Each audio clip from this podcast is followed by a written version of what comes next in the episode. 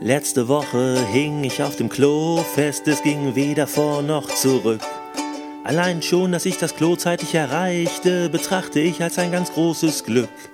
Doch als dann mein Blick nach getaner Arbeit auf den leeren Papierrollenspender fiel, wurde mir bewusst, dass ich allein im Hause war. Ich kann nicht sagen, dass mir das jetzt so gefiel. Verdammt, ich hatte kein Papier mehr und war auch sonst nicht gerade sonderlich mobil. Und ich schaute nach rechts.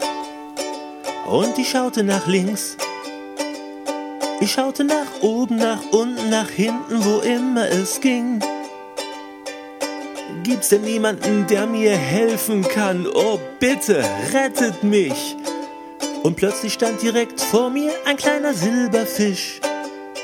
Sie sagte, sie hieße Sibylle und sie wohne schon länger hier. Was denn mein Geschrei wohl solle? Ich darauf, ich brauch Papier. Gut meint sie, ich hol ne Rolle, doch dann ist Schluss hier mit dem Krach.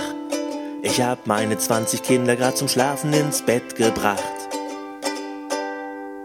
Sibylle, der kleine Silberfisch, lebt bei mir im WC. Flink und wuselig stets in Eile, doch eigentlich ganz okay. Sibylle, der kleine Silberfisch, ihr könnt sagen, was ihr wollt. Ihre Schuppen glänzen zwar nur silbern, doch ihr Silberfischchenherz, das ist aus Gold. Sibylle ist leider alleinerziehend, ihr Mann wurde Opfer eines Schuhs.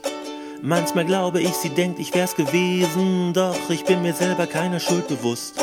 Trotz dieser Schwierigkeit in unserer Beziehung ergänzen wir uns aber dennoch ziemlich gut. Hausstaubmilben stehen auf ihrer Speisekarte. Als Allergiker hat das für mich echt Charme.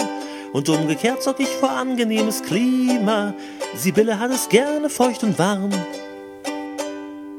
Sibylle, der kleine Silberfisch, lebt bei mir im WC. Flink und wuselig stets in Eile, doch eigentlich ganz okay. Sibylle, der kleine Silberfisch, ihr könnt sagen, was ihr wollt. Ihre Schuppen glänzen zwar nur silbern, doch ihr Silberfischchenherz, das ist das Gold.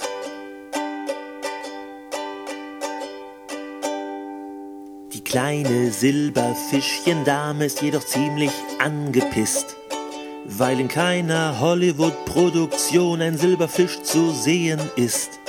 Wer braucht denn Lassie oder Flipper? Oder den ganzen Dinosaurierquark. Silberfische gibt's seit 300 Millionen Jahren, seit 65 sind die Dinos eingesagt.